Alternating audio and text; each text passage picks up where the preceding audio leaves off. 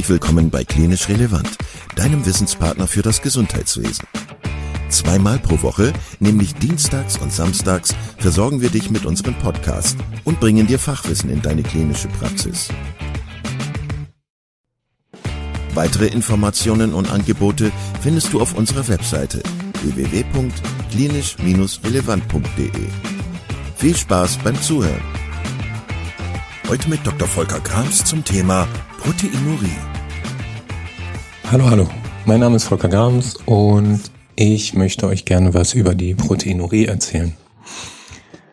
Hierzu wollte ich kurz und knapp auf die Physiologie eingehen, dann vielleicht etwas Pathophysiologie, die uns allen gut bekannten Nachweismethoden erklären und bewerten und eventuelle Fehlerquellen aufzeigen und dann ganz kurz zum Abschluss noch eventuelle Therapieansätze beleuchten. Genau, die Physiologie, die, die Niere uns allen gut bekannt, hat eine glomeruläre Basalmembran, die funktioniert wie eine Art Filter mit Siebeffekt. Höhermolekulare Proteine werden hier zurückgehalten. Dieser Siebeffekt oder auch das Zurückhalten ist von verschiedenen Faktoren abhängig. Zum einen vom molekularen Radius der jeweiligen Proteine. Hier gibt es große Proteine wie das IgG mit etwa 20 Kilodalton oder auch das ganz kleine Beta-2-Mikroglobulin mit 1,17 Kilodalton. Das Albumin ist unser Hauptleitprotein und wird ja auch benutzt für die äh, Klassifizierung der chronischen Niereninsuffizienz, hat 6,9 Kilodalton. Genau, so dass die Größe ist unbedingt wichtig, um zu erfahren, wie ausgeprägt auch die Schädigung ist. Die Ladung der Proteine ist auch ein Einflussfaktor auf die Ausscheidung, die Interaktion mit der polyanionischen Basalmembran aber auch das hämodynamische Verhaltensmuster sozusagen. Ist der Druck hoch, ist der Druck runter? Es gibt ja diese was Afferenz und die was Efferenz am Glomerulus, also die Gefäße, die rein und rausgehen. Und hier ist der Blutdruck.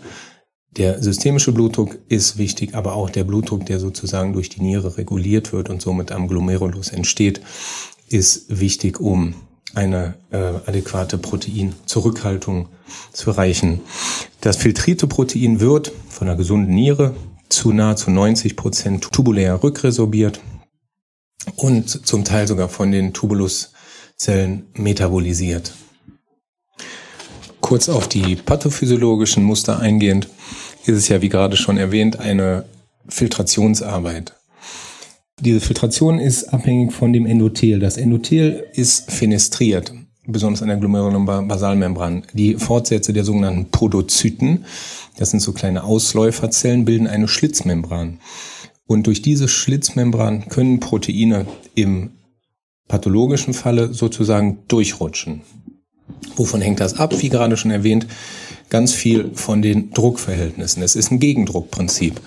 Durch Kompression der glomerulären Basalmembran werden diese sozusagen undurchlässig für Proteine. Fehlt der Druck, wird es dementsprechend durchlässiger. Oder liegt eine Art Schädigung für, vor? Also sind die Podozyten geschädigt, dann hat man eine Podozytenerkrankung und diese führt natürlich auch, wie wir wissen, zu einer Ausscheidung von Protein. Also halten wir einmal kurz fest, dass der Blutdruck, sowohl der systemische als auch der glomeruläre Blutdruck, unheimlich wichtig sind, um eine Proteinurie zu verhindern. Denn nur wenn dieser Gegendruck entsteht, kann die glomeruläre Basalmembran ähm, undurchlässig gemacht werden. Und entsteht dieser Druck nicht, dann ist diese Basalmembran potenziell durchlässig. Das Blöde an der Proteinurie ist, man merkt sie nicht. Man hat keine Symptome, man hat keine Schmerzen. Das bedeutet, man muss als behandelnder Arzt noch viel, viel wachsamer sein, wenn ich einen Hinweis darauf habe, dass vielleicht eine renale Erkrankung vorliegen könnte oder zumindest ein Eiweißverlust über die Niere besteht, denn das ist ja nicht nur bei renalen Erkrankungen der Fall. Was habe ich für Nachweismethoden? Genau, es gibt zum einen den semiquantitativen Stäbchentest, der uns ja allen bekannt ist, als relativ einfache Suchmethode für eine Proteinurie. Wird aus dem Spot-Urin gemacht. Die meisten Proteinstrukturen finden hier einen Niederschlag. Es gibt einige Proteinarten, wie zum Beispiel auch bei Multiple Myelom oder die Benz-Jones-Proteinurie, die hier nicht detektiert wird. Ähm, deswegen immer im Hinterkopf behalten, wenn ich ein unklares Krankheitsbild habe, irgendwie ein Patient, der nicht so genau einzu, einzukategorisieren ist, in, in welche Symptomschublade das sozusagen geht, immer mal daran denken, die Proteinurie auch auf anderem Wege eventuell feststellen zu können. Genau, habe ich nun einen pathologischen Stäbchentest, ähm, sollte ich auf jeden Fall eine weiterführende Diagnostik mit dem Patienten besprechen. Was ist für uns das sozusagen der Goldstandard? Das ist der 24-Stunden-Urin. Denn nur hier habe ich eine absolut exakte Messung. Zum einen, wie viel Ausscheidung über die Zeit und wie viel Proteine werden hier wirklich verloren. Es gibt den sogenannten Eiweiß-Kreatinin-Quotient oder auch Albumin-Kreatinin-Quotient, der aus dem Spontan oder Spoturin gewonnen werden kann, was natürlich von der Abnahme her und von der Patientencompliance wesentlich einfacher ist, aber folgende Probleme aufwirft. Der Eiweiß-Kreatinin-Quotient geht sozusagen von normierten Werten aus. Der geht davon aus, dass ein Quotient kleiner 0,15 normal ist. Der wird berechnet aus etwa 150 Milligramm Eiweiß und geteilt durch 1000 Milligramm Kreatinin über 24 Stunden. Das sind somit normierte Werte. Aber scheidet denn jeder Mensch gleich viel Kreatinin aus? Nein, natürlich nicht. Die alte charektische Oma, die wir oft behandeln, hat natürlich wesentlich weniger Muskelstoffwechsel und damit wesentlich weniger Kreatininausscheidung als der muskulöse junge Mann, der vielleicht noch viel trainiert und damit einen hohen Muskelstoffwechsel hat. Also gehen wir jetzt mal vom muskulösen jungen Menschen aus, der scheidet vielleicht 2000 Milligramm Kreatinin am Tag aus. Das bedeutet aber, dass ein normierter Wert von kleiner 0,15, der ja als normal angesehen wird, hier bereits pathologisch ist. Denn dieser braucht ja mindestens 300 Milligramm Eiweißausscheidung über 24 Stunden, um auf einen Quotienten von kleiner 0,15 zu kommen. Das heißt für uns, dass über diesen Quotienten Menschen mit einer hohen Muskelmasse werden durch diese, diese Berechnung oft unterschätzt und andersrum die alte karektische Oma, die vielleicht weniger ähm, Kreatinin und Eiweiß verliert, wird hier eher überschätzt. Aus dem Grund empfehlen wir, sollten irgendwelche Auffälligkeiten in irgendeinem dieser Stäbchentests ähm, auffallen oder man hat auch, wie gesagt, das unklare Krankheitsbild mit vielleicht Infektanfälligkeit, Gewichtsabnahme, der Patient sagt, er macht ganz viel Pipi oder oder, dann initial wären 24 Stunden Urin auf jeden Fall zu empfehlen, weil man nur hier eine wirkliche ähm, Individualisierung der Urinausscheidung über die Zeit und auch der Eiweiß- und Kreatininausscheidung über die Zeit bekommt. Der 24-Stunden-Urin wird sowohl im Krankenhaus als auch in der Praxis durchgeführt. Wie wird er durchgeführt? Eigentlich relativ einfach, aber doch sehr fehlerquelllastig. 24 Stunden bedeutet morgens früh der erste Morgenurin in die Toilette und ab dem Zeitpunkt wird 24 Stunden jeder Tropfen des Urins vom Patienten gesammelt. Entweder durch den Patienten zu Hause oder auf der Station durch die Schwester oder durch liegenden äh, Blasenverweilkatheter für 24 Stunden. Dann hat man sozusagen die Menge am Tag darauf. Wir machen das immer von 8 Uhr morgens bis 8 Uhr morgens des Folgetages um irgendwie eine Standardisierung zu bekommen. Und äh, aus der Zeit wird der Urin dann aufgefangen, die Menge wird notiert und aus diesem Urin wird nur ein kleiner Auszug in der Urinmonowette an das Labor gesandt mit den nötigen Quantifizierungen. Genau, die Quantifizierung sollte man sich vorher gut überlegen. Natürlich kann man immer einiges nachmelden, aber man will ja sozusagen A, die Menge des Proteins wissen, welches Protein, welche Größe. Das heißt, man muss in jedem Fall Albumin, Eiweiß, und eine Elektrophorese machen. Und wenn irgendwelche hämatologischen Erkrankungen da sind, muss man hier dies auch im 24-Stunden-Urin einmal bestimmen, ob irgendwelche äh, sozusagen nicht funktionsfähigen Eiweiße wie bei Multiple Myelom oder so im 24-Stunden-Urin enthalten sind. Zusammenfassend zu den Testmöglichkeiten ist also zu sagen, dass man die Proteinurie immer und in jedem Fachbereich mal im Hinterkopf behalten sollte und wenn pathologische Stäbchentests oder sonstiges, dann entweder weiterführende Diagnostik oder Überweisung zum Nephrologen.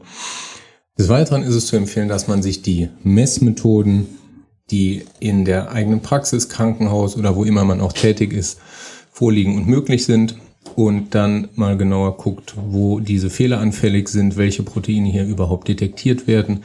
Denn Stäbchentest ist nicht gleich Stäbchentest und jedes Labor hat sozusagen etwas differenzierende ähm, Nachweismethoden für die verschiedenen Proteine.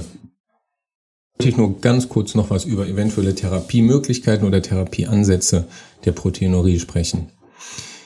Hier ist zum einen zu sagen, es ist natürlich wichtig, die Grunderkrankung zu detektieren, warum eine Proteinurie auftritt. Es gibt auch durchaus benigne Proteinurien, die orthostatische oder nach langen Läufen, nach langen Marathons hat man festgestellt, dass oft eine Proteinurie besteht, die zwar schon kontrolle- oder abklärungsbedürftig ist, aber äh, keinerlei Malignität aufweist.